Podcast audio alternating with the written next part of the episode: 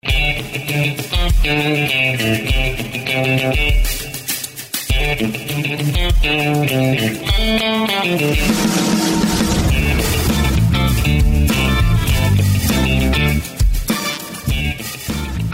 hola y bienvenidos a un programa más de Rookies Podcast por el canal de Spotify de NFL Latino, también en Apple Podcast y en YouTube. Eh, hoy vamos a hacer probablemente el que sea el último programa grabado. Tenemos la idea, Sergio y yo, de la próxima semana ya empezar con los lives que, que les pusimos, con las nuevas secciones que ustedes también nos recomendaron. Pero bueno, hay que dar un buen final. Eh, digamos que un poquito después de, de, de, final de temporada, pero bueno, una semanita más, una semanita menos. No, no, no, no tienen que ser tan crueles con nosotros. Sergio, ¿cómo estás? Eh, hola, hola Bruno y a todos los que nos escuchan y nos ven. Yo creo que hoy sí, hoy sí vamos a tener programa grabado. ya, ya, de hecho, poquito a poco Bruno ha venido resolviendo los problemas de, de internet y de hecho yo lo veo súper nítido al, al, al, muchacho. Y, y, y, sí, no, no, y, así como le tiro todas las semanas, así cuando hay que, hay que decirle las cosas buenas, hay que decírselas y, con todo el derecho y con todo y con toda la felicidad también me da poder verte finalmente nítido después de que un mes por ahí prácticamente. Ha sido, problemas de, sí, ha, sido, ha, sido, ha sido complicado, pero bueno, muy contento de estar aquí con, eh, con ustedes. Y pues, y pues nada, como decía Bruno, de hecho, yo lo comenté la, la, el podcast pasado que íbamos a tener el, el primer live el, este, este martes, sin embargo, por problemas, no, más allá de problemas técnicos, es por eh, la necesidad tal vez como de probar otras cosas a la hora de, de hacerlo live. Tomamos la decisión que mejor lo íbamos a postergar una semana más para que sí, asegurarles a ustedes un mejor podcast live eh, ya la próxima semana y que nos acompañen eh, ya eh, en, con todos en todas las redes sociales. Entonces, muy contento de estar aquí con vos, Bruno, y hay mucho que hablar. Muchísimo, muchísimo que hablar porque eh, bueno, básicamente el invicto se mantiene. El MVP al parecer cambió sin tener que haber jugado. A mí me encanta, Bruno, Bruno a mí me encanta noviembre, o sea. Eh, es cuando, dicen, es cuando la cosa se pone seria. Dicen que, dicen que noviembre es el, es el mes mágico de, de, la NFL, digamos, donde ahí sí ves quién va y quién no, quién es pretendiente, quién es contendiente. Eh, porque ya en diciembre vemos los mismos, digamos, ya la etapa más importante, pero ya vemos como la etapa final de los equipos, digamos. En cambio, en noviembre es cuando las cosas cambian, cuando una lesión es donde, donde te afecta absolutamente todo lo que tiene en el transcurso de la temporada, que lo diga los New Orleans Saints el domingo, este, o también inclusive los San Francisco 49ers. Eh, y también donde vemos que los equipos se levantan. Entonces, este, a mí me encanta, me fascina noviembre por eso. Sí, además, eh, los climas empiezan a ser factor. Sí. Eh, como, como vos decís, las lesiones, sean regresos o sean bajas, ya, ya los equipos sienten la presión, ¿verdad? No, no todos pueden levantarse. Los equipos que empezaron bien y al parecer era como, como cuestiones de, de calendario y demás, como los, como los Bears, por ejemplo, ya empiezan a estar eh, viéndose bajo mucha presión y hay otros equipos que empiezan a levantar, pero que, quién sabe si ya les va a dar tiempo o no para poderse, poderse meter, como tu Minnesota Vikings, en serio, que llevan tres al hilo, pero ya, ya el daño está hecho. Entonces hay que ver cómo, cómo evoluciona. Bueno, la, la verdad, o sea, yo estaba viendo ese tema y, ay, o sea, no, no está tan jalado el pelo realmente, digamos, porque así como está, así como está Chicago, o sea, perfectamente vamos para todas con ese segundo lugar y a ver qué pasa, la verdad. Totalmente. O sea, hay, totalmente. posibilidades. El, el problema, el, problema que... aquí, el problema aquí es eh, la NFC Oeste, que fijo va a tener más de un representante en los playoffs, ¿verdad? Sí, tres equipos de la NFC Oeste con 6 y 3. Sí. Eso es una masacre. Pero bueno, empecemos Sergio, con las cosas buenas que nos han dejado eh, los equipos de esta semana, eh, de esta semana 10. ¿Qué, qué, ¿Qué es tu primera conclusión buena? Hay que hablar de Miami definitivamente como las cosas buenas. De hecho, yo tengo dos cosas de esa división esta, esta semana en bueno, ojo, ¿verdad? En bueno, cosa que Buffalo no estuvo tan bueno, pero ya, eso es, ya eso es otro tema. A mí me encanta Miami, la verdad. Este, eh, lo que han hecho a partir, o sea, lo que ha hecho semana tras semana, es que no, no, no, no podemos decir a partir de tal semana, o es, es todo el recuento de, lo, que, eh, lo que ha pasado en toda la temporada, lo que ha hecho este Brian Flores para poder llevar a este equipo a ser prácticamente contendiente para los playoffs y que ahorita está perfectamente y recontrametido en, los playoffs y termina ahorita. Este, y, y yo la verdad, te lo digo así, eh, este, es, este, es, un equipo de los cuales hay que tener cuidado porque están enchufados, hay que tenerles eh, mucho ojo, no hay que para nada eh, mirarlos por debajo del hombro porque yo creo que eso inclusive fue lo que pasó al principio de la temporada cuando se empezaron a enfrentar con los equipos de la NFC Oeste. Yo creo que los, los, equipos de la NFC Oeste tal vez no vieron tan peligroso a Miami, sin embargo terminó siendo un arma súper eh, complicada, o más bien una franquicia súper complicada de vencer, y al punto de que se han llevado, de hecho han tenido buen récord contra, contra los equipos de la NFC Oeste. Y lo de Tua realmente es eh, de apreciar. O sea, tampoco, como, como te digo, yo la verdad considero de que todavía Joe Burrow y Herbert a lo que han demostrado, eh, obviamente por temas de que no han, por, porque Tua solamente lleva tres semanas y todo lo demás, eh, sin embargo, a mí todavía me falta ver un poquitico más de explosividad de él. Eh, a, eso, a, eso, a eso es lo que me refiero. Eh, sin embargo, él, él, está haciendo las cosas bien, el equipo está jugando súper bien. Esa defensa se habla muy poco de esa defensa y está haciendo las cosas extremadamente bien. De hecho, Calvin y Crystal Wilkins ha hecho un papel fundamental en, esos, en esas últimas tres semanas y llevan cuatro victorias al hilo. Y, y sinceramente, este, yo quiero ver este, ya cuando se enfrenten contra Búfalo, ¿verdad? Que ya es, un tema adicional, hay que ver qué es lo que pasa también inclusive con, las posiciones en esa división, sin embargo, a mí Miami, te lo digo así, me tiene muy emocionado. Sí, yo, yo estaba viendo el, calendario de Miami ahorita y yo dije, eh, este equipo perfectamente puede terminar 11 y 5, perfectamente. O sea, partidos difíciles que le quedan a Miami son Kansas City. Sí, es que de hecho ya, ya, ya, ya se enfrentaron, ya se enfrentaron a lo, a lo, pesado, digamos. A lo pesado, sí, y ya sacaron victorias de lo pesado. Entonces, de, de, lo, de lo duro que le queda ahorita es Kansas City, que por supuesto eh, van a ser los favoritos y probablemente vayan a ganar ese, ese encuentro entre los Dolphins. Después de que a Las Vegas, que es un equipo que, si bien lo son los Dolphins. Bruno, eh, perdón, por, perdón por, por interrumpirte. ¿Ese encuentro va a ser en Arrowhead o en Miami? No, creo que, creo que es en el Hard Stadium, no estoy seguro, eso sí, no estoy seguro. Porque, sí, porque ahí eh, también el clima ojo, ¿verdad? Sí, eh, lo que pasa es que lo revisé en Google y a veces Google tira los, el, orden al revés, entonces no, no, me, no, me, no me agarré la palabra ahí, pero bueno, sabemos que los Chiefs probablemente vayan a, a ganar. Después va a Las Vegas, que si bien los Dolphins son un equipo que, que está tomando los reflectores ahorita, Las Vegas calladamente está peleando por un puesto de, de postemporada también. Y por supuesto, el, partido que mencionaste con los Bills. Quitando eso, todos los partidos que le quedan son sumamente accesibles. Estoy hablando de los Jets, estoy hablando de Cincinnati. Entonces, eh, el equipo de Miami perfectamente, si roba uno de esos tres partidos, Sergio, queda 11 y 5. Y tal vez incluso roba hasta la división de Búfalo, porque Búfalo ha estado trastabillando también. Entonces, el, el, eh, yo, voy a decir algo, hace un par de semanas creo que lo dije, Mike Tomlin para mí era uno de los, eh, era el favorito del coach del año. Eh, esto se lo está llevando ahorita ya Brian Flores y de largo. O sea, lo que ha hecho con Miami desde la semana 10 de la temporada pasada, Sergio, no hay ningún equipo en toda la NFL que tenga un mejor récord que el de Miami. Estoy hablando de que ni los Chiefs, ni los Ravens, ni los Saints, nadie, absolutamente nadie. Los Dolphins han sido el mejor equipo desde entonces y esto es puro y esto es pura disciplina que ha hecho Brian Flores. O sea, siempre hablamos de que los, los discípulos de Brady buscan esa disciplina, nunca nadie la encuentra. Brian Flores lo ha hecho, incluso con el cambio de, eh, de mariscal. Estamos hablando de que con Fitzpatrick, eh, si bien Fitzpatrick estaba jugando bien, eh, regaló un par de partidos. El partido contra Seattle, creo que actúa como está jugando ahorita, lo pudo haber sacado.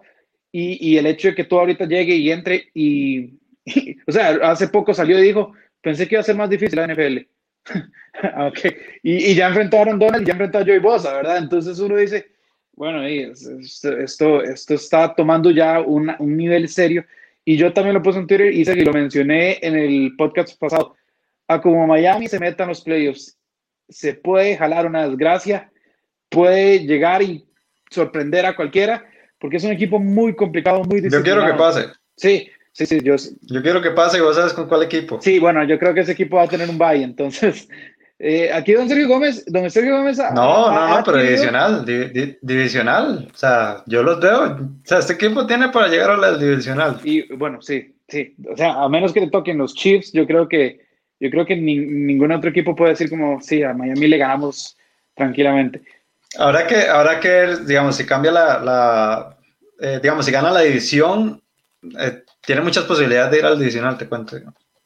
Sí, sí, eso es cierto. Y, y, y, como vos dijiste, Sergio, es que no solo Tua, no solo que, que Preston Williams está muy bien, no solo que las lesiones, los sustitutos están haciendo las cosas bien, porque se, eh, se, si han tenido bajas, Preston Williams está lesionado, Dante Parker también, los que vienen sustituyen perfectamente, Van Noy ha estado tocado, eh, eh, ahorita, se, bueno, Jordan Howard fue cortado, Matt Braid ha estado lesionado, y, y, ahorita este, este corredor Ahmed resultó ser, a mí se me pareció mucho a Boston Scott en, en, los Eagles, y uno dice, bueno, pero ¿qué es esto? Demasiado pequeño, demasiado rápido, pero son productivos, entonces todo está encajando en Miami y creo que eh, es una reestructuración sumamente rápida, porque fue dos años y boom, listo, estamos, estamos compitiendo. Es, es, es, algo muy positivo y creo que es un equipo que ya todo el mundo semana a semana dice, ah, ok, Miami juega, vamos, vamos, a, vamos a observar qué, qué nos dan. Sí, tan, tan, positivo que ya gastamos casi 10 minutos hablando de, de Tua. Bueno, dale vos, dale, con tu primero. Para que no nos reclamen, porque a veces dicen, bueno, no hablan tanto de los equipos que no son Chiefs, Ravens y demás. Bueno, aquí 10 minutos a los Miami Dolphins y yo me voy a ir con el equipo que vos querés que los Dolphins eliminen. Porque yo voy a decirles algo. Don Sergio Gómez esta temporada ha tenido una no lo digas, enorme. No, lo digas, no, lo, no lo digas, no lo digas. enorme con los Pittsburgh Steelers. Pero yo estoy aquí para defender a los Pittsburgh Steelers. Creo que lo que ha hecho Big Ben, o sea, sabemos lo de la defensa, sabemos que, que, que siempre van a estar ahí arriba en, en lo que son menos yardas permitidas, en lo que son capturas, en lo que son intercepciones. La ofensiva es el gran tema con Pittsburgh. Si la ofensiva carbura, este equipo gana. Y la ofensiva está carburando. Esta semana pasada, Big Ben no practicó ni una sola vez, Sergio, ni una sola vez con el equipo de los Steelers por eh, un posible contagio de COVID. Al final dio negativo, sale a jugar y se destapa con 333 yardas, cuatro touchdowns. Eh, no sé cómo decirlo. Los que llevan este, eh, este, escuchando este podcast saben que yo soy eh, fanático de Russell Wilson y que probablemente mi segundo mariscal favorito es Aaron Rodgers. Pero yo tengo que decirte algo, a mí ver a Ben con esta, cómo se mueve, me da, eh, me da una mezcla de, de ternura, de, de, miedo, porque lo golpeen, y a la vez de admiración. Y, y Big Ben está escalando en, en mis rankings de, de quarterback, verlo jugar, verlo lanzar todavía eh, bombas de 40 yardas, y, y, además tiene las armas, ¿verdad? Como Chase Claypool, Juju. Deontay Johnson, o sea, eh, creo que Pittsburgh está en una muy buena posición para llevarse eh, toda la AFC, ser el primer sembrado y tener el bye. Pero lo que me quiero enfocar es en Big Ben. Big Ben para mí, aquí te llevo mi corazón, amigo, porque, porque lo que estás haciendo, o sea, como te digo, es una mezcla de emociones, pero al final de cuentas, eh, me encanta, me encanta ver a Big Ben sano. O sea, este equipo con Big Ben sano es, es un contendiente y sin Big Ben sano, pues vimos, vimos lo difícil que se les puede hacer. Bueno, hay que poner un poco de contexto en esa, en esa opinión. Okay, yo no estoy diciendo que, que, que, Bruno sea de los Pittsburgh Steelers. Sabemos muy bien los colores, los dos colores que tiene eh, Bruno, Bruno Milano. Sin embargo, eh, no, no, son dos. Eh, pero el papá de, de, Bruno es, es Steeler y Steeler de toda la vida. Entonces, de alguna u otra manera, ahí, ahí tiene que haber una influencia de Pittsburgh, ¿verdad? En, en, esa, en esas venas. No estoy diciendo que sea que sea, digamos, de, de, toda la vida, o sea, un fan de toda la vida de los Steelers. Sin embargo, yo sé que, que por ahí anda este, el amor, un poquito de amor a los Steelers de, por, parte, por parte de Bruno Milano. El, tema es, que, vos los odias, e, e, ese es el tema. No, no, no, no, yo no estoy odiando, yo, yo, no, odio, yo no odio a los Steelers. Yo, yo el único equipo que odiaba era, era Houston y por un hombre en particular, pero, o sea, nada más, nada más eso. Me parece, y y mucho ojo, o sea, yo no los odio, pero me parece eh, que se está sobrevaluando ese 9 y 0 que ahorita tienen los Steelers. Eh, me parece que tal vez con un calendario un poquito más apretado del que verdaderamente tiene Pittsburgh, o sea, este, veríamos un, par de un par de eh, un par de derrotas, perdón. recordemos que, que, las marcas no son todo en la NFL. a pesar de que el equipo se mueva bien, es, es, un, es, uno de los grandes equipos de la FC y la NFL, o sea, tampoco es como que les voy a quitar eso, porque, digamos, decir una cosa contraria es estar equivocado. Eh, pero sí, digamos, realmente fue un juego muy bueno.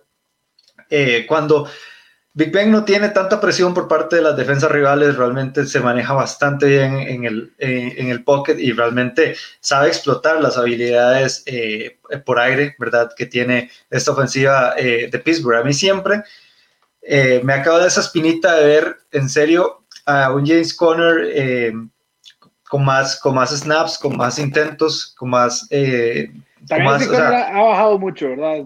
sí, no, pero, o sea, bueno, bueno, más allá de Conner es establecer un poco más el ataque terrestre. O sea, establece, yo, yo estoy 100% seguro que se establece un poco más el ataque terrestre en estos Pittsburgh Steelers. Primero, dejarías de estar un poco, un poco eh, preocupado para tan siquiera de, de, de, Big Ben y todos los aficionados de, de, los Steelers estarían un poco menos preocupados por Big Ben y se agilizaría muchísimo más esta, esta ofensiva contra los rivales ya de peso que le toca enfrentar en los, en los playoffs, porque realmente ya ellos están más en playoffs que, en otra cosa, digamos. De hecho, posiblemente sea el primer equipo que clasifique en la NFL. Em, pero sí, eh, lo, que, lo que ha hecho los Steelers, pues obviamente, o sea, cuando, haces cuando tenés un 9 y 0, sos el único equipo invicto en la NFL, no es porque estás haciendo las cosas mal, digamos, simplemente eh, hay, que, hay que seguir viendo este equipo, ver a, ver a dónde llega. Realmente yo sí tengo muchas ganas de ver a, esta franquicia ya con, eh, con rivales de verdad. O sea, no Washington, no Dallas, no Cincinnati, o sea, no Filadelfia, digamos, ya verlos con unos Kansas También ya le han ganado a los Ravens y a los Titans. Sí, pero pasa que, digamos, hasta los Patriots le, ganan a los Ravens. Ese, ese, es el problema de esta temporada, digamos. No, bueno, Entonces, eso, eso, es diferente, porque los Patriots no le ganaban a nadie pero bueno, vamos, vamos a hablar de eso. Eso sí, próximo, próximo jueves, Sergio, para cerrar Thanksgiving, es Baltimore-Pittsburgh, ¿verdad? Sí. Ya, ya, que vos querés, querés juegos eh, divisionales importantes en primetime, llegan el Día de Acción de Gracias. Vamos a ver, vamos a ver, vamos a ver cómo pasa. Pero bueno, ya con mi segunda, eh, mi segunda conclusión buena de, de, esta semana, yo lo dije muy bien en, en NFL Latino, conste, conste, conste, conste, conste, conste. conste. Yo no soy, yo no soy ultra team de, de, Tom Brady ni nada por el estilo. Sin embargo, siempre me ha gustado. O sea, yo creo fervientemente y sin lugar a dudas que es el mejor quarterback de la NFL. Y así, sin discusión, o sea, fácilmente. Me puedo dar un montón de, de, de, cosas al respecto, digamos, puedo decir un montón de puntos al respecto por lo cual lo creo, pero estamos en un podcast que solo dura una hora y que de hecho creo que nos hemos extendido mucho con los temas que hemos hablado anteriormente, entonces yo creo que esto no viene a cabalidad, sin embargo, yo lo dije eh, el miércoles pasado en NFL Latino TV desde casa. Tom Brady es simplemente de esos jugadores que no permiten eh, que, le laven la cara eh, dos veces seguidas. Y eso pasó este domingo. Simplemente destrozaron, pero se llevaron, o más bien ganaron fácilmente contra los Carolina Panthers en casa de los Carolina Panthers inclusive. Y, los, y realmente, o sea, lo que hizo Tom Brady en el campo fue, una, fue redimirse, fue redimirse simplemente al, pésimo, al pésimo manejo que tuvo los Tampa Bay Buccaneers la semana pasada contra los New Orleans Saints. Lanzó para 341 yardas, tuvo tres pases de, eh, tres pases, eh, de touchdown, un, un, eh, un, se me fue el nombre, ¿cómo es que llama? Un quarterback sneak, los quarterback sneak famosos de, de Tom Brady. Y pues sí, o sea, él fue el jugador del partido. Y eso es lo que te demuestra siempre Tom Brady, que no importa que tenga 42 años, eh, no importa en qué, en qué equipo esté, simplemente el, el, el, muchacho quiere ganar y lo ha hecho los últimos 20 años con esta actitud, o sea, con esta actitud y eso es lo que va a permitir que Tom Brady y los Tampa Bay Buccaneers lleguen a playoffs y que puedan pelear algo ahí eh, en enero. Entonces realmente yo sí creo que, que nunca hay que quitarle el, el nunca quedar por retirado, esa es la palabra, nunca, y, y ponémela como quote, nunca hay que dar, nunca hay que dar por retirado a Tom Brady, porque él te demuestra todo lo contrario. Sí, el, hay, que, hay que ser sinceros, ese partido inició muy complicado, terminaron la primera mitad 17-17, y después Tom Brady ya metió, metió una marcha más, y, y bueno, eh, eh, los, los Carolina Panthers, yo lo dije en NFL Latino la semana pasada, iban a pagar los platos rotos no porque sea un mal equipo. De hecho, creo que de los equipos con récord perdedor, los Panthers tienen que ser de los mejores. Han tenido un calendario brutal. E, eso, pues, eh, también hay que decirlo. Pero sí, pero sí en, en, la segunda mitad de ese partido, Brady, Brady dijo, bueno, ya vamos a poner esto en orden. Y sí le quiero agradecer algo a Tom Brady. Eh, usó mucho Antonio Brown, a quien agarré en waivers en fantasy, entonces eh, que, que, que, lo siga haciendo porque se me está complicando, se me está complicando la visión, Sergio. Pero bueno, Ahí más también. allá de eso, más allá de eso, sí te voy a decir algo. Brady en primetime ha sufrido esa temporada 1 y 2 y ese partido no, de hecho, primetime eh, de hecho yo sí te voy a decir, costó, ¿verdad? De hecho, yo sí te voy a decir algo y es que eh, este backfield, este este ataque terrestre no sirve, el de, el de Tampa Bay, lamentablemente. Sí, okay, sí, Ronald Jones se pudo haber echado un touchdown de 98 yardas, pero okay, los snaps siguientes era un snap perdido, una oportunidad perdida eh, prácticamente para los, para, para, los Buccaneers. Y realmente siento que, que está pasando algo muy parecido a lo que ocurre en Pittsburgh. Están dependiendo mucho de Tom Brady y obviamente, o sea, todo bien que, que tengas a Tom Brady en el campo, él te va a, a pues a producir siempre y cuando la línea ofensiva te pueda proteger, ¿verdad? Y eso es algo que también este, ha estado como un poco flojito los Tampa Bay Buccaneers. Entonces son esos puntos realmente que, que, que, que hay que ver con más detenimiento de los, de los Tampa Bay Buccaneers, pero que de igual manera es un gran equipo y que de fijo van a ir a playoffs. Sí, el, el tema con la línea ofensiva ha sido muy, muy, muy feo para Brady porque primero ha estado lleno de lesiones, segundo tampoco era una gran línea ofensiva en este último partido, eh, Jensen, que es el centro titular, tuvo que jugar de guardia izquierdo, tuvo que jugar un centro suplente. Y además Jensen no es como que está haciendo los mejores snaps del mundo tampoco. Entonces, es algo a lo que Brady ha tenido que acostumbrarse. Y eh, vos apuntás algo muy importante, en serio. Este equipo es muy predecible. Todos los primeros downs van a correr, ya los tienen leídos. Y empezar después con un segundo y ocho, segundo y nueve, pues evidentemente complica las cosas, ¿verdad? Eh, yo no sé por qué Bruce Arians no ha tomado el control de esa ofensiva. Creo que el coordinador ofensivo no lo está haciendo muy bien. Eh, Bruce Arians siento yo que sería un poco más arriesgado, un poco más innovador, más abierto, porque esto de correr siempre en primera, en primera, en primera oportunidad no, no les está dando muchos, muchos réditos, a pesar de que ganen los partidos, pero eso se ve más. Aquí hay un Tom Brady y un buen elenco de receptores que, que pues están haciendo la tarea. Eh, mi segunda conclusión positiva, Sergio, eh, es el juego terrestre. El que le falta a Pittsburgh y el que le falta a Tampa Bay es el que tiene ahorita Las Vegas. Las Vegas destruyó 37-12 a Denver, pero, o sea, Derek Carr no llegó ni a las 150 yardas, serio. ¿Cómo ganaron? Mira, 202 yardas terrestres, 4 touchdowns, todo por tierra. Eh, Gruden y Carr dijeron, esto es lo que nos está funcionando, esto es lo que vamos a seguir haciendo. Y eso es un equipo, como yo dije, ahorita son los Dolphins, todo el mundo está viendo. Pero ojo con los, eh, ojo con los Raiders de Las Vegas, porque ya también van 6 y 3, porque también se están peleando ahí por, por un campo en la postemporada y porque están haciendo cosas in, inteligentes. No son fenomenales, simplemente son lo que nos sirve, es lo que vamos a hacer en este partido y con, este, con este plan nos vamos a, a, a, quedar. Si el rival nos hace cambiar de plan, bueno, tenemos un plan B. Pero si eso está funcionando, ¿qué importan las yardas de, de, de, de Derek Carr? ¿Qué importan las yardas de Darren Waller? si lo que nos sirve es el juego terrestre, mantengámonos con el juego terrestre. Y si haces 200 yardas y 4 touchdowns por tierra, creo que es importantísimo. Sabemos lo importante que es establecer un juego terrestre, más para un eh, como Derek Carr, que funciona muy bien en el play action o engaños de carrera. Entonces, eh, yo, yo sí, sí, acepto y, y, está bien que todo el mundo le ponga los ojos a los Dolphins, pero también llamo a ver a, lo, a los Vegas Raiders porque están haciendo las cosas de una manera bastante, bastante eh, buena. Y, y, creo que ha sido una muy buena, una muy buena temporada de debut para, para ellos ahí en, en, en, esta nueva ciudad. De hecho, estaba revisando las estadísticas, de hecho aquí las tengo al frente, eh, y es interesante porque ninguno de los, de los cuatro receptores que más pues eh, buscó Derek Carr durante el encuentro tuvo más de 40 yardas. El que tuvo más fue Darren Waller, que tuvo 37.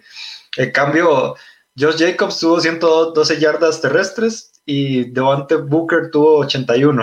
Entonces, eso habla, eso habla exactamente lo que vos decís. Realmente esta, esta ofensiva eh, se está manejando eh, por tierra, ¿verdad? O sea, de hecho, nosotros teníamos como un poco de dudas en eso porque in, inclusive al inicio, de la, al inicio de la temporada empezaron con mucho ataque aéreo, digamos, los, los Raiders. Sin embargo, han ido, han ido eh, cambiando el switch poquito eh, poquito a poco, al punto de que, pues, les está, digamos, los Raiders han hecho un equipo complicado de, leer para, las, para los coordinadores defensivos rivales, o sea, leerlo durante la semana, qué es lo que van a hacer, porque inclusive se han, se han vuelto un equipo muy, muy impredecible, porque nos han demostrado que pueden mover el balón por tierra, pero que también lo pueden hacer muy bien por, por, eh, por aire también. Entonces, eh, de hecho, me, me, llamó mucho la atención eh, una frase que dijiste y fue que los Raiders son de esos equipos que se quedan con el plan de juego, lo, lo manejan súper bien y que realmente saben jugar con las piezas que tienen. ¿Y cuál es ese otro equipo que juega así exactamente? Miami. Y ve, los dos están teniendo pues, resultados eh, bastante, bastante eh, buenos durante la temporada. Yo con mi tercero, yo, yo me voy a ir con una división que realmente nunca hablamos, o sea, nunca, nunca hablamos algo bueno de esa división, nunca hablamos de esa división realmente los los últimos 20 años porque ya sabíamos cómo iba a quedar siempre. Y creo que se merece un espacio la AFC este para poder hablar un rato de ellos. Que ustedes me pueden decir, pero ahí Buffalo perdió, están los New York Jets ahí también, o sea, ¿qué es lo que está pasando, verdad? O sea, esta división realmente se las trae, se las trae y después de la salida de Tom Brady, esta división ha cambiado mucho. Eh, recordemos que si no, recordemos que si no hubiera sido por el Hail Mary de, de Kyler Murray, que fijo va a ser el highlight de toda la temporada, eh, o sea, Buffalo se lleva ese partido y Buffalo se hubiera puesto 8 y 2. O sea, entonces tenemos un equipo ahí de 7 y 3, 6 3, pero digamos, obviamente, diga, a, a Miami ha jugado un partido menos eh, los New England Patriots que le ganaron a los, a los Baltimore Ravens, que eh, están tambaleándose, pero a, veces, a veces juegan, a veces les salen las cosas, a veces no, pero... Son esos equipos que se pueden, eh, pueden hacer dos Exactamente, y hizo pasar mal, mal el rato a Seattle, la Kansas City, o sea, que pueden hacerte, que, que, te pueden hacer un mal rato, lo pueden hacer. Y no, o sea, ya es un tema aparte de los New York Jets, pero ahí, ahí, ni, ahí ni contamos ese, ese tema, pero lo que me refiero es eso, o sea, en qué momento, en, o, sea, o, en, qué momento se transformó esta, esta, esta división a ser una de las mejores de la NFL, porque así te lo digo. Si nosotros ponemos en contexto, todas las divisiones eh, de la AFC, obviamente la AFC Oeste, pues es la más dura de todas, eh, y la AFC Norte también, o sea, ahí está también la AFC Este compitiéndole al nivel de esas, tres, de esas dos, ¿verdad? Eh, yo creo que la, que la Sur sí ha quedado como un poquito más atrás, ¿verdad? Con todo lo que ha pasado en estos últimos años, no solo con, no solo con el tema de Houston, sino también de Andrew Locke y todo lo demás. Porque yo te cuento, esa edición con Andrew Locke y sin todas las tonteras que hizo O'Brien, yo te cuento que hubiera sido sería fuerte, sería fuerte, Claro, claro. Eh, pero, pero sí, o sea, la FC este se las trae sea, ya ganar la FC este más bien va a costar. va a costar y, va a estar abierta para, para, todos los equipos, menos para los Jets. Entonces, eh, o sea, hay que hablar de ella porque realmente se lo merece, creo. Sí, sí, eh, yo voy a contar una anécdota. Y literalmente esto pasó ayer en la noche. Eh, terminó el Monday Night, empezó pues, el resumen deportivo, ¿verdad? Y estaban dando como, como un ranking de jugadas y no, no recuerdo muy bien el equipo, creo que fue Michigan, Michigan State, salió una jugada y, mi papá eh, literal se quedó viendo y dijo, no puede ser que este equipo ahorita le ganaría a los Jets.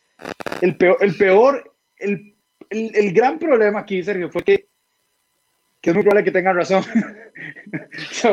yo, creo, que era Michigan, porque, eh, Michigan State, porque Michigan le fue feo este, este fin de semana. Bueno, es, muy probable, es, muy probable que muchos equipos colegiales ahorita pudieran al menos complicar la vida a, los New Jets. Sí, Clemson, Clemson, Ohio State, de fijo, de fijo les meterían pelea, digamos. Sí, eh, eso habla de lo mal y de lo grave, eh, eh, del grave estado de esta franquicia. Quitando eso, sí, los Patriots esta temporada no van a hacer nada, pero pueden demostrar ser jueces, ser, ser esos famosos partidos que pueden decidir una, una u otra u otra pues división. De hecho, esta, esta victoria que sacaron contra los Ravens básicamente decidió esta división. de hecho, de, hecho, ahora, que, de hecho, ahora que hablas eso, esta división tiene las tres cosas que a mí más me gustan, o sea, las tres cosas que deben tener toda división ideal. Y es primero, obviamente, el favorito, porque siempre va a haber un favorito, ¿verdad? Siempre va a haber un favorito para ganar una división. El segundo el underdog, pero que el underdog sea un underdog que realmente te pueda meter eh, pelea y que, te, y que te esté luchando todo, todo el rato para poder inclusive pasarte en el número dos. Y un juez, que vos sabes que tal vez no, no, no, no sé muy bien para, para los playoffs, pero que definitivamente él te puede ganar un partido que no tenías que haber perdido y que al final te complican las cosas, ¿verdad? Sí, totalmente. Y como te digo, yo creo que esta victoria de, de los Patriots sobre los Ravens eh, básicamente decidió a la AFC Norte, ¿verdad? Porque si uno ve a los Steelers, tampoco es como que uno diga, es muy difícil. De hecho, los Steelers los veo quedando perfectamente 14 y 2. Y los Ravens ya, ya con esa derrota, básicamente se quedaron, se quedaron por, por, pues, por fuera de la división. Todo gracias a los New England Patriots. Al final de cuentas tienen a Belichick. Y con Belichick eh, nunca puedes decir, bueno, no, a este equipo aunque esté mal, yo le gano. Porque viene Belichick y te, y te pone, y te pone, te pone a sufrir. Eh, los Dolphins, ya hemos hablado de ellos, eh, son el equipo de sensación realmente ahorita de, la, de, toda la NFL. Y los Buffalo Bills, que están bien dirigidos, que tienen eh, una buena línea ofensiva, que tienen gran cuerpo de receptores y que básicamente depende de cómo salga Josh Allen. Si sale imprudente, es un problema. Si sale enfocado, es un problema, pero para el otro equipo. Entonces, es, es una visión muy, muy eh, entretenida, quitando por supuesto a mi equipo de los New Jets. Creo que, creo que son equipos que uno puede mirar. A veces los Patriots cuesta mirarlos y a veces uno dice, estos son los Patriots eh, son, son entretenidos, ¿verdad? Pero, pero al final de cuentas, como vos decís, es ese juez. En cualquier momento te gana un partido, te arruina, te arruina las aspiraciones y, y eso siempre, siempre, siempre son equipos que, que, llaman la atención precisamente por eso, porque uno, uno nunca sabe cuándo van a robarse un partido y, y pues eh, básicamente así, hacer, hacer, un jalón de pelo al otro, a, la, a la otra franquicia. serio, hemos hablado muy mal de New York, pero mi última conclusión buena es de New York. No los Jets, evidentemente. ¿Cuál de los dos? ¿Cuál de los dos? Ya te iba a preguntar. No los Jets, evidentemente. Eh, bueno, esta semana no perdimos, ¿verdad? Que quede aquí escrito. Esta semana los New York Jets no perdieron. Porque estamos descansando, pero no perdimos. Eh, pero voy a hablar de los Giants. Los Giants, en serio, tienen un pésimo récord, 3-7, pero todavía están vivos en su división. Eso no es, no es culpa de ellos, están en la parte división de la historia. Pero eh, yo quiero, yo sí quiero dar una mención a los Giants porque semana tras semana, ya como un mes, donde semana tras semana van mejorando, van mejorando. Habían perdido pues encuentros de manera, de manera bastante dolorosa. Ese, ese encuentro contra Tampa Bay eh, se les escapó. Eh, después el otro partido donde Daniel Jones puede haber anotado se cae, ¿verdad? Son, son cosas que, que lamentablemente les han pasado. Pero, pero los Giants están jugando bien. O sea, son un buen equipo de fútbol americano. No han tenido la fortuna de sacar los resultados hasta la semana pasada, donde le ganaron 27-17 a los Philadelphia Eagles. Pero yo te voy a leer unos datos, serio. Daniel Jones, que es un mariscal que podemos, eh, creo que estamos de acuerdo en decir, es un mariscal absolutamente promedio, tirando a las partes bajas de la liga, ¿verdad? Eh, es el tercero con más yardas terrestres. De hecho, tuvo 64 por tierra y un touchdown en esta última semana. Lanzó 21 de 28, solo falló 7 pases, lo cual es algo bastante positivo, y 244 yardas, que no es, a ver, no son números de Patrick Mahomes, pero Daniel Jones, hay que, hay que tenerlo en contexto. Eh, este equipo está muy bien dirigido, yo siento que, que eh, yo, yo he hecho una muy buena labor este año, y eso es increíble, pero las últimas semanas Jason Garrett ha hecho muy buenas cosas en la, en, la ofensiva, como coordinador ofensivo. Eh, Daniel Jones está haciéndose un, un arma muy peligrosa en, en, lo que son los RPOs. Eh, eso, eso, esas jugadas de, de, leer básicamente si hay que pasar o, correr el, el y, no sé, siento yo que hay que darle un merecimiento a estos Giants porque poco a poco van creciendo, poco a poco. Y, a, y vamos a ser sinceros, a como está esta edición, no me sorprendería si los Giants siguen jugando así, que sean los que vayan a postemporada. Sí, el problema es que todos, o sea, lo, lo, más que ha tenido un equipo ahí son tres victorias, ¿verdad? Ese es el problema de esa división, ¿verdad? Pues, o sea, es, por, ende, por ende eso está súper abierto para todo el mundo. Sin embargo, yo sí, yo también creo lo mismo. Y un punto importante que no, que no dijiste es eh, con todo lo de, lo de, Nueva York y sin Saquon Barkley, ¿verdad? O sea, que sí. no lo tienen disponible desde semana, desde semana uno. y que, no, semana 2 creo que fue cuando se lesionó. Sí, la semana 1 fue eh, básicamente anulado por Pittsburgh, en la siguiente se lesionó. Sí, exactamente.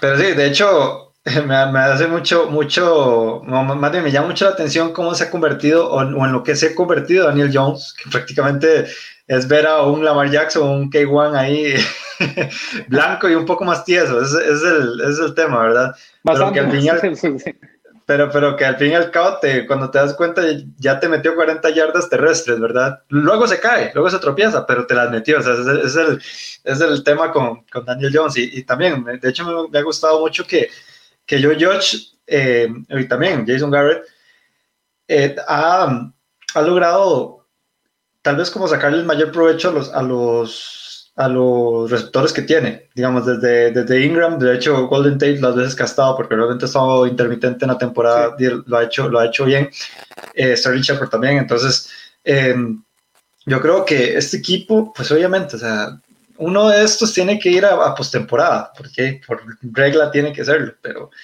pero eh, de hecho inclusive nosotros lo dijimos a, a principios de la temporada, inclusive recién empezada la pandemia, que este equipo eh, bueno, en el papel por lo menos se veía que tenía una reconstrucción buena, un, equipo que por lo menos se veía eh, que iba a mejorar, ¿verdad? Con respecto a lo que estaba haciendo los años anteriores y que yo creo que e, ese ha sido el caso.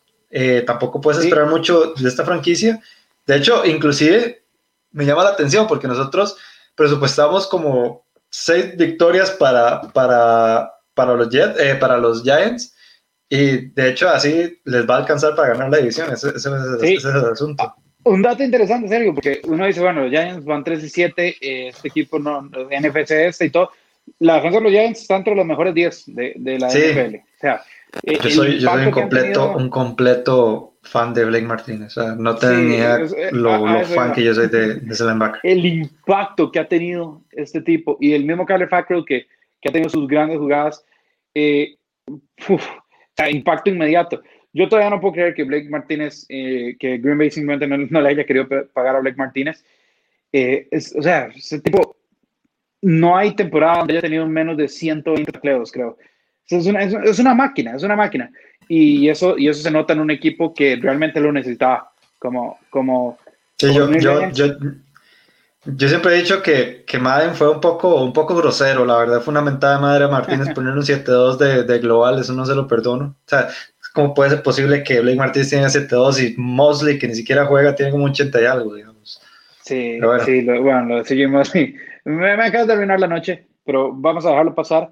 También tengo que mencionar en serio que Bradbury en la secundaria ha sido fenomenal, metiendo manotazos salvadores eh, tiene un timing perfecto y casi nunca ve la bola, va leyendo al, receptor, pum, mete manotazo, pasa incompleto. Eh, muy, muy eh, llamativo lo de, lo de Bradbury. Pero bueno, vamos más rápido, Sergio, para poder contestar más preguntas. Tiremos las malas, sí, boom. Sí, de hecho, voy súper rápido. Esta, este, como te dije, esta semana nos extendimos mucho. Nos, nos, nos emocionamos con Miami. Sí, sí, sí, sí, sí. Pero bueno, eh, mi primera cosa mala son los equipos especiales de, de Tennessee y eso incluye pateador, receptor, eh, receptores de, de, de patadas, eh, punters, de todo. O sea, no hay nada bueno en, esta, en, esta, en estos equipos especiales. ¿Y cuál ha sido el problema? Realmente muchas cosas de lo que ha pasado en, las pérdidas de, de, Tennessee son producto de ellos. Que Stephen Olkowski te falla un, un, gol de campo, lo, de, lo del jueves por la noche pasado, que, o sea, ese punter fue el que te perdió el partido. Porque recordemos, nosotros sabemos que a veces el, el, jueves por la noche a veces ni siquiera pasa en la memoria de uno, porque pasó tiempo antes, pero por culpa de los las dos entregas de balón que tuvo el punter, bueno, más allá, la primera no, no, fue una entrega de balón, fue una patada este, que la hubiera pateado yo fácilmente, digamos. sí, ni 15 yardas fueron. Sí, ni, ni, 15 yardas, y el problema es que estaban como en la yarda 10, una cosa así. Ese fue, fue el problema. Eh, eh, pero, pero sí, digamos, producto de eso fue que Indianapolis pudo meter una ventaja de 14 puntos y ahí es pegar al punto de que, o sea, eh, este, ya no pudo hacer nada este, Tennessee. Tennessee es un equipo muy bueno, pero lamentablemente yo creo que ese ha sido un factor importante a considerar en, las derrotas que ha tenido Tennessee durante la temporada. Tengo que hablar de Managi. Realmente nosotros hablamos muy bien de Managi y de hecho la primera temporada que tuvo en los, en los Bears en el 2018 fue el coach del año. y yo creo que con su debida razón, yo creo que muchas cosas han cambiado en la mentalidad y en, el estilo ofensivo de Matt a lo largo de estos, de esos par de años que ha tenido en, en, en Chicago. Ok, mis Minnesota Vikings ganaron, pero no ganaron por buenos. o sea, fue, fue, porque simplemente esa defensa, eh, esa ofensiva, perdón, de, de, de, los Chicago Bears no mueve, no mueve, no mueve nada, digamos. Eh, el récord que tienen ahorita en terceras oportunidades es horrible y simplemente vos le metes un poquito de blitz, un poquito de presión, un poquito de carga a, a, a Nick Foles o a, o a Trubisky, porque no sabemos qué, qué, va a pasar con Nick Foles después de la lesión, ¿verdad? después de lo que pasó eh, el lunes.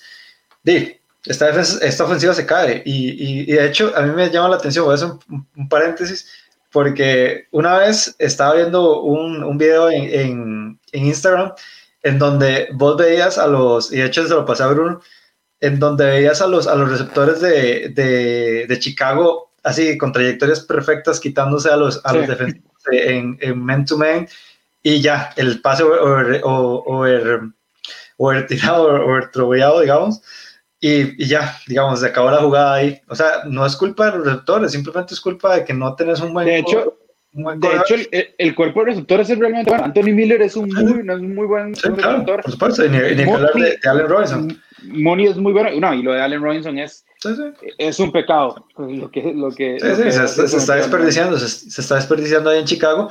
Y sí, eso, y eso es culpa del, del Kodak, pero también es culpa del, del esquema ofensivo que está manejando eh, Chicago, que la verdad es, es un tema bastante preocupante.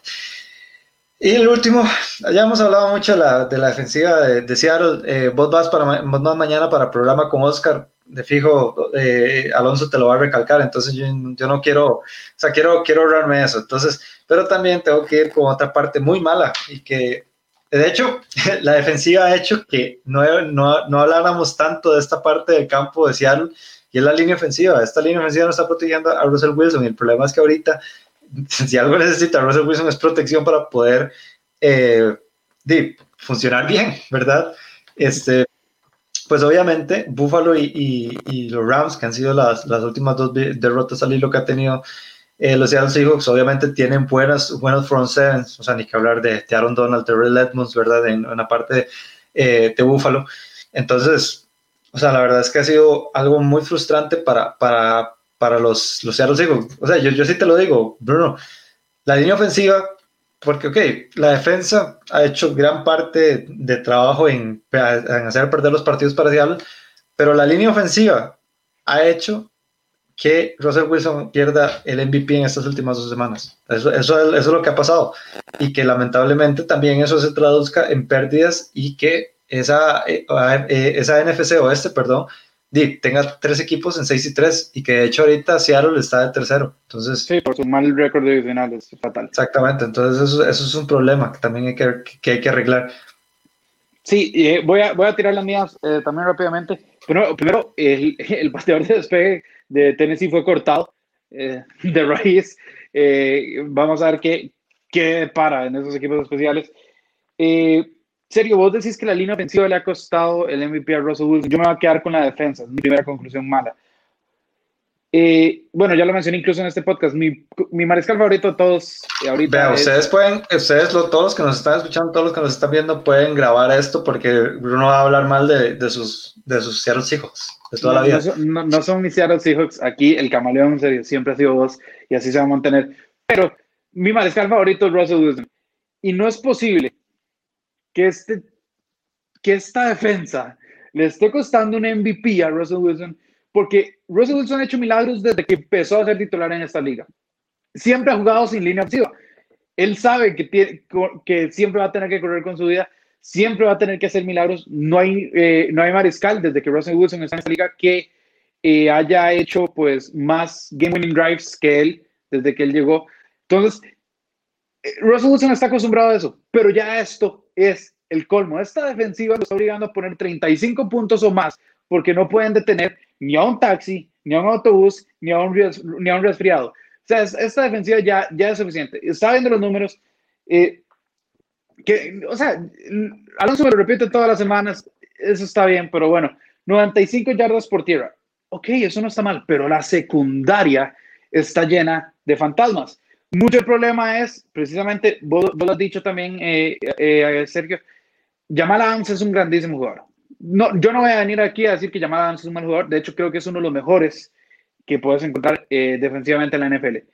Pero, pero viejo, el tipo juega de, linebacker más que safety. Entonces, cuando tu problema es la secundaria, necesitas que tu safety sea un safety, que esté profundo. Si tu problema fuera la, la, la línea, la línea defensiva, el, el, la mala defensa terrestre, por supuesto, que Jamal Adams blitze, todo se acaba. Es un gran blitzeador, muy, muy rápido. Pero cuando tu problema está downfield y no tienes un profundo y tu, y tu secundaria de paso es bastante mala, por no decir la peor que yo he visto desde que tengo memoria, eh, es, es, un problema. Y ya le están costando el MVP a Russell Wilson. A mi mariscal favorito, me lo estoy tomando personal. Eh, no sé qué hace King Norton Jr. todavía eh, siendo el coordinador. Pero no, son tus, pero no son tus hijos de toda la vida. No, pero es mi mariscal favorito. Entonces me lo estoy tomando personal. Ahora, King Norton Jr. tiene que ser despedido como coordinador defensivo no, sé que era un grandísimo linebacker y sé que su papá es un gran boxeador, entonces puede que sea un poco eh, de un poco de miedo despedirlo, pero hay que despedirlo.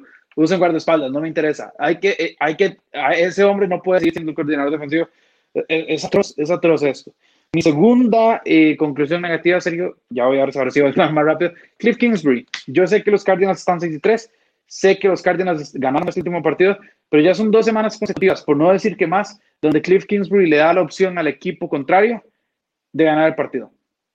Ahorita lo salvó una María de Kyler Murray a DeAndre Hopkins. Ese partido lo habían perdido ya, básicamente. ¿Por qué? Porque Cliff Kingsbury no sabe manejar el, cronómetro en los últimos cinco minutos del partido. Simplemente no sabe.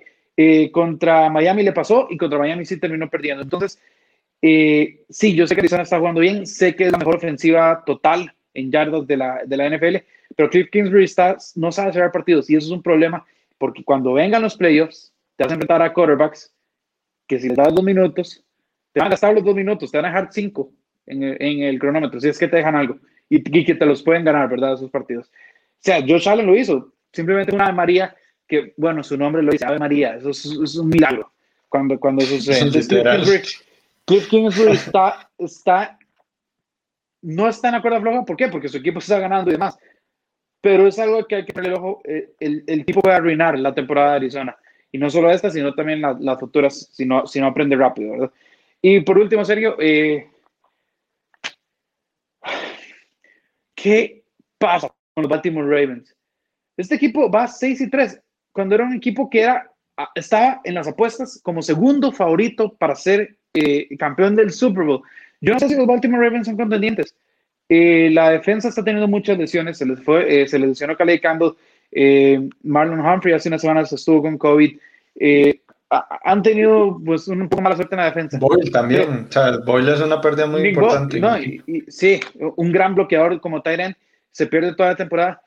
Pero Mark Ingram también ha, ha pues, sufrido con, con lesiones. Pero serio, este equipo igual tiene mucho talento. No es posible que la única vez que hayan remontado, eh, al menos en memoria reciente, eh, en un medio tiempo ha sido contra Philip Rivers y los Colts. Que los Colts, si tuvieran un, un quarterback decente, serían contendientes al Super Bowl, pero tienen a Philip Rivers. No es posible que este equipo no sepa venir de atrás. No es posible que este equipo, una vez que les descifran su plan A, no logren encontrar un plan B. Así no puedes ganar un Super Bowl, viejo. No sé qué le pasa a Harbaugh, no sé qué le pasa a Lamar Jackson, no sé qué le, me van a decir que clima estuvo feo en, el partido contra los Patriots. Diego, tenés que tener plan B. Este equipo no tiene plan B y así no se puede ganar un Super Bowl. O sea, no puedes ganar un Super Bowl así. De hecho, bueno, ya para pasar, ya para pasar a las preguntas, de hecho a mí me, me, me llamó mucho la atención el tema de que, de que literal en ese último drive, vos viste el clima, estaba fatal, ¿verdad? Estaba una, eh, estaba, estaba lloviendo mucho, ¿verdad? Y había viento por medio. Y literal, terminó el partido y así como literal a los cinco minutos que ya terminó el partido, o sea, se, se despejó. O sea, no, no había ni una sola gota de, de, de, de, lluvia en el, en el Gillette Stadium, digamos. De las cosas de la vida, de las cosas que te da el destino y de las cosas que todavía, eh, todavía el, el destino y, y, el mundo le ayuda a, a Bill Belichick. Alguien va a eh, culpar a Belichick por el clima, sí. algo, algo así, sí, me, lo puedo imaginar. Yo estoy de acuerdo con todo menos con lo de Chris Kimber. Yo sí creo que este es, este es un head coach y todavía hay que darle un poco más de chances. Recordemos que él es un head coach muy joven y recién, recién este, llegado de, de, college. O sea, no es como, no es como Shanahan y no es como, no es como McVay, que ya tienen por lo menos una experiencia de la NFL. Realmente el tema de pasar de un, de un college a una NFL es un tema y es un mundo totalmente diferente. En college tampoco tenía el mejor récord del mundo, ¿verdad? No, no, no, por supuesto. Lo que hizo en Texas Tech tampoco era de, admirar o algo, o algo por el estilo. Sin embargo, eh, pues, pues es eso. Yo sí creo que hay que darle un poco más de chance. Lo que yo he visto, pues obviamente tampoco es como para convencerse y decir que es el próximo McVay o una cosa así. Sin embargo, este, yo no he visto que las cosas las, las haya hecho tan mal como, digamos, como tal vez vos por eso estoy diciendo, yo sí le, yo sí le entrego. mi, eh, problema, mi problema con Kingsbury un poco más de paciencia. Son los últimos cinco minutos del partido. Los otros tres, cuatro, tres cuartos y medio los hace bien. E, esos últimos cinco, eh, eh, cinco minutos del partido se están volviendo una constante y eso me preocupa. Sí, sí. sí, habrá que ver, ¿verdad? Habrá que ver, porque de hecho este equipo apunta para playoffs, pero vamos a ver qué, qué es lo que pasa, ¿verdad? vamos con las preguntas. Vamos con eh, con Miami. ya que estamos con Miami emocionados, entonces, exactamente. y pues obviamente nos preguntan si seguirá los, Miami Dolphins con este, con este ritmo. Yo creo que vos ya respondiste un poco a esa pregunta en, en, el primer bloque. Sí, eh, el calendario les favorece. Yo los veo quedando 11 y 5, serio. Sinceramente los veo quedando 11 y 5, a menos que pase alguna tragedia. Sí, la verdad también. Es que o sea, es que la ventaja de este equipo es que hasta profundidad tiene. De hecho, porque, por ejemplo, ahí se selecciona Tua, tenés a Fitzpatrick, digamos, y Fitzpatrick no le ha hecho nada malo esta temporada. Eh, ya hablaste vos del tema de los, de los running backs, también están, eh, pues, también con una buena profundidad a nivel de, de wide receivers. Me ha llamado mucho la atención que Tua está agarrando mucho a los tight ends. Em, está jugando un poquito, les está dando un poquito más de espacio a los tight ends, especialmente a, a, a Gesicki entonces, habrá que ver. La verdad, a mí, este equipo, este equipo es muy de verdad, muy de verdad. Sí, sí. Eh, están preguntando, esto, es una buena pregunta, ¿qué le falta a Ufalo para ser un contendiente? Tal vez un contendiente, porque ya contendiente creo que es, y yo creo que es como para el próximo nivel. Buena pregunta. Es, una buena pregunta. Es una buena pregunta porque si uno es Sergio, eh, realmente no hay, no hay no hay huecos. Exacto, La línea ofensiva es muy buena.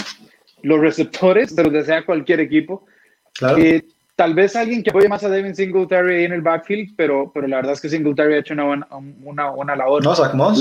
Ahí está Zach Moss, sí, Bueno, Zach Moss es muy activo en, zona roja, tener razón. Sí. Eh, eh, la defensiva, que, a ver, es una de las mejores de, de, de, la NFL, aunque este año baja un poquito el nivel, pero sigue siendo una buena defensiva.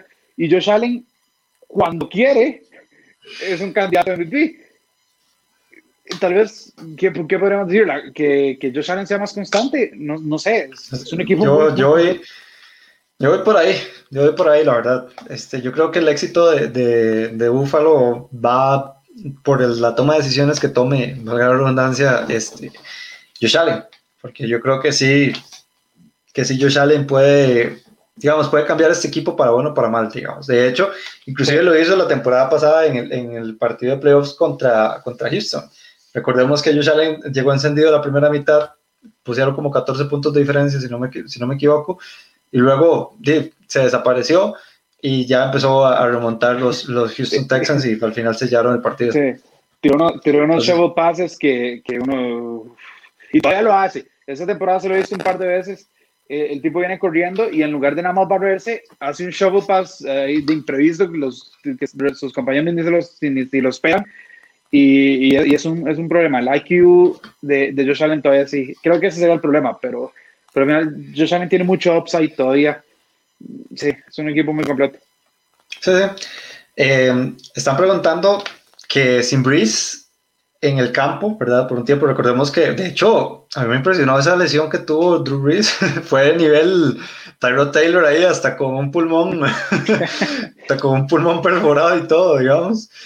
Pero, pero bueno, esto fue por las costillas, no, no fue que un doctor ahí le metió, le metió una, una, una, inyección, ¿verdad?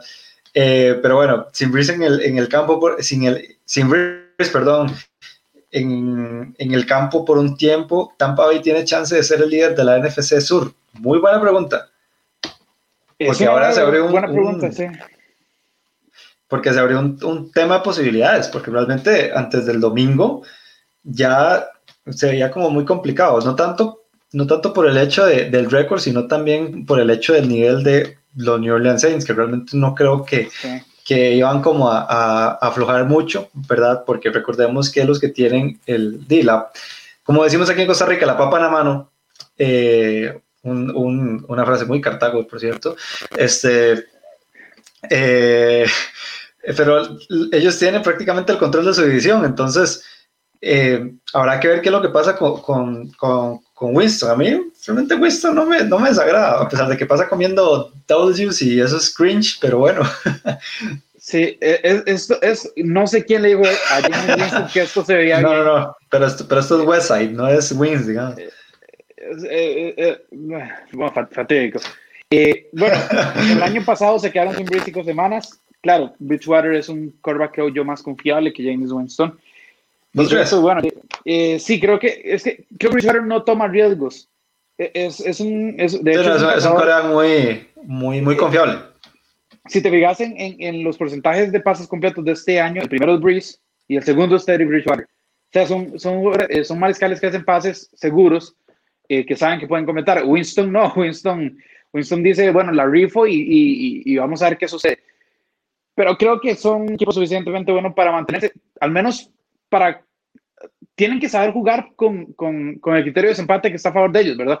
Entonces, eh, sí, pero es una noticia fatal porque era mi quarterback de fantasy y, y, como te digo, eh, se me está complicando la edición sin quarterback. Eh, de hecho, de hecho estamos, estamos preparando ahí un trade entre, entre uno y yo a ver, a ver qué le sale. no, no hay que ser público, no hay que ser público el tampering aquí, pero, pero sí, eh, creo que no, no, no, no, no, no, no, es tampering, no es tampering cuando es un, cuando hay un buen trade, digamos, o sea. Sí, bueno, sí, hay que prepararlo, pero, pero sí, se les complica a los Saints tampoco creo yo que, que, sea, sea, que sea una catástrofe lo que, lo que haya. Y creo que Winston es suficientemente capaz con el cuerpo de receptores que tiene de, de, hacer algo, ¿verdad? Sí, no, yo también, yo también creo eso. Yo creo que, que Winston es lo suficientemente capaz para poder aguantar este equipo hasta que llegue eh, Drew Brees. Well, Drew Brees se, se, prevé que la lesión dure entre 5 o 6 semanas, ¿verdad? Entonces va, va, a estar listo, de hecho, apenas para diciembre. Habrá que ver cómo llega, ¿verdad? Porque recordemos que siempre, cuando, cuando ya, ya se llega tan, tan tarde en la temporada, uno no sabe a qué nivel va a jugar esa persona, mucho más si va eh, a los playoffs y en especial ya con la, digamos, con la con la edad también que, sí, yo, tiene yo que, es, que, es un, que es un punto importante. Sí, yo te voy a decir algo, la, la captura que le causó esas lesiones sí es fuerte, pero no es ni siquiera la peor que hemos visto este año. O sea, fue una captura fuerte, pero pero el, bueno, también es que cuando va para atrás, pega con su propio liniero, como que le hacen un sándwich, y eso puede haber causado ahí un par de costillas que, que caquearon. Y, y, bueno, todo lo que pasó. Pero, de hecho, de hecho yo estaba viendo. Preocupa lo de la, la, recuperación. De hecho, yo estaba viendo el, el, eh, el, la repetición de esa, de esa jugada y, y, digamos, el abrazo no fue tanto el tema con, con las costillas rotas, sino cómo cayó digamos, porque fue que cayó y de hace, se notó donde rebotó en la parte de las costillas y ahí fue donde, ahí fue donde todo se hizo añico, ¿verdad? Eh, vamos con dos, tres preguntas, así, pero flash. Eh, primero, los Colts tendrán lo necesario eh, para la postemporada y sobrevivir. Primero hay que meterse a playoff, pero bueno, eso es otro tema. ¿Cuál va el futuro de los 49ers?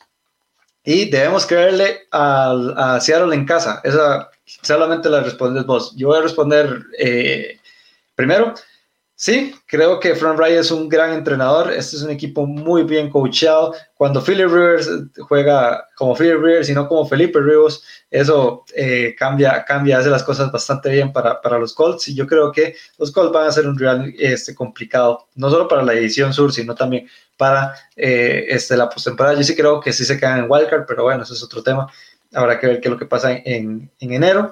Y el coreback ideal para el futuro los 49ers, bueno, déjame decirte que ni Garoppolo ni Mullens va a ser este, el coreback ideal para el futuro. Y yo creo que ni siquiera es el que tiene en mente eh, este, eh, este, este front office John Lynch no creo que lo tenga en mente porque lo que ha demostrado eh, Garópolo es, ha sido bastante pues, feito esta temporada y ellos tienen una cláusula en la, en la cual, digamos, no van a perder tanto dinero el próximo año, ¿verdad? Con, con Garópolo, entonces es un tema interesante que ahora hay tanto, ya sea vía draft o vía eh, agencia libre que puedan, o más bien que quieran, ¿verdad? Los, los San Francisco 49ers llevarse a otro coreback para poder tal vez empezar de nuevo, ¿verdad? La franquicia. Sí, eh, lo de los Colts yo creo que lo mencioné, creo que lo mencioné antes en este, en este mismo podcast, Sergio. Con un quarterback decente compiten y con un quarterback bueno son, Con Philip Rivers. Ahí, lo tienen. Eh, con Philip Rivers. que ese tiene doble identidad. Con, con, con, Rivers eh, la cosa se complica, pero o sea, es un gran equipo, la mejor línea ofensiva por mucho de la NFL, receptores que si bien no son estrellas, son suficientemente buenos. Y una, una defensa que ha, que ha mejorado muchísimo este año. Eh, después con lo, de, con lo de los 49ers, Sergio, yo te voy a decir algo, el, hecho que no pierdan mucho dinero con Garópolo, yo soy eh, yo soy el front office de de San Francisco y yo podría arriesgarme a buscar un intercambio con Carson Wentz. Creo que sería eh, un quarterback que podría ayudar bastante a, la franquicia. Eh, ciertamente es mejor que Garoppolo cuando tiene protección. Y, y, y, teniendo en cuenta que el contrato Wentz es un poco grande, bueno, un poco no, es grande, pero el de Garoppolo no va a causar tanto impacto.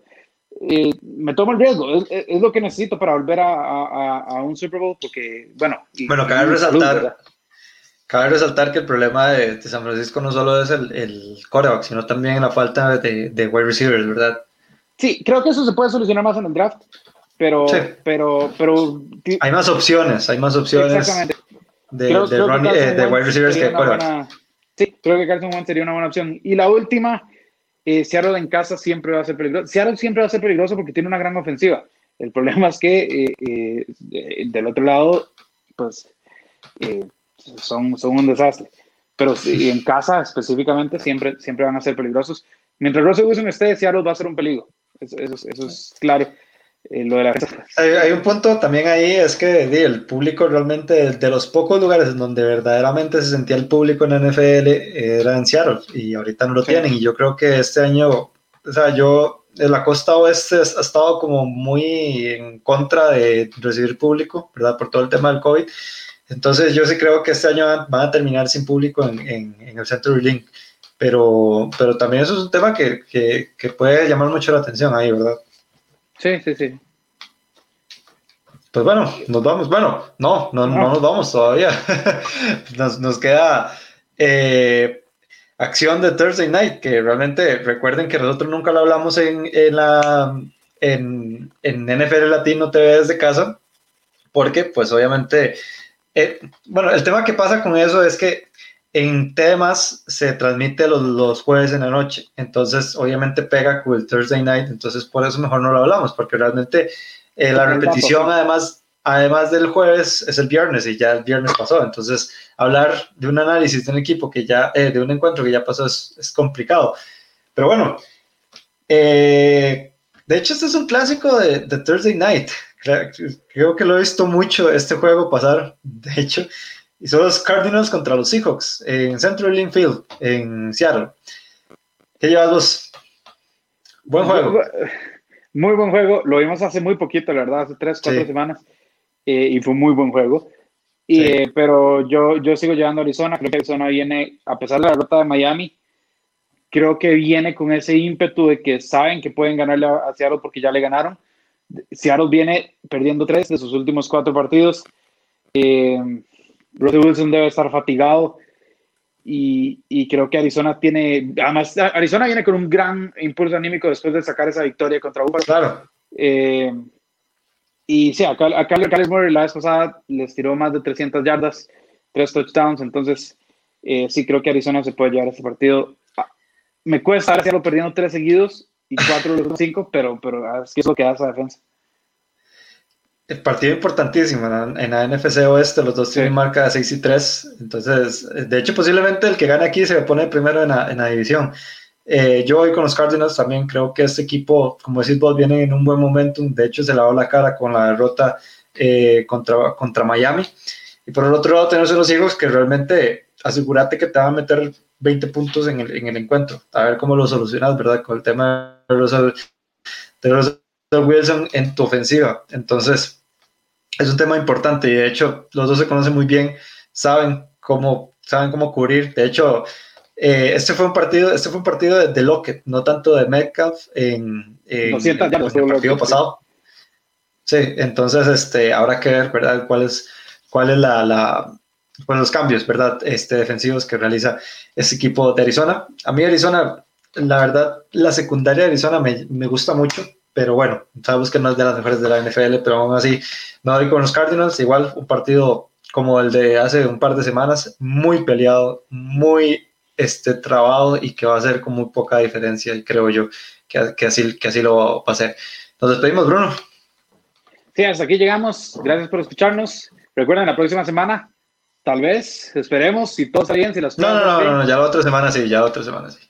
Vamos a tener el primer Rookies Podcast live en nuestras redes sociales para que estén pendientes. Eh, vamos a estarles informando cualquier cosa en las redes sociales que son NFL Latino TV en Facebook, Twitter, Instagram y YouTube. Sergio, nos vemos. Pues, pues, nos despedimos. Una última, una última cosa. Aquí nos pidieron a, Joshua. Yo ya estoy entablando temas con Joshua. A ver, a ver si, si, se, si, se, si se pone, a, si se eh, eh, apunta al, al El retorno del gran Josh.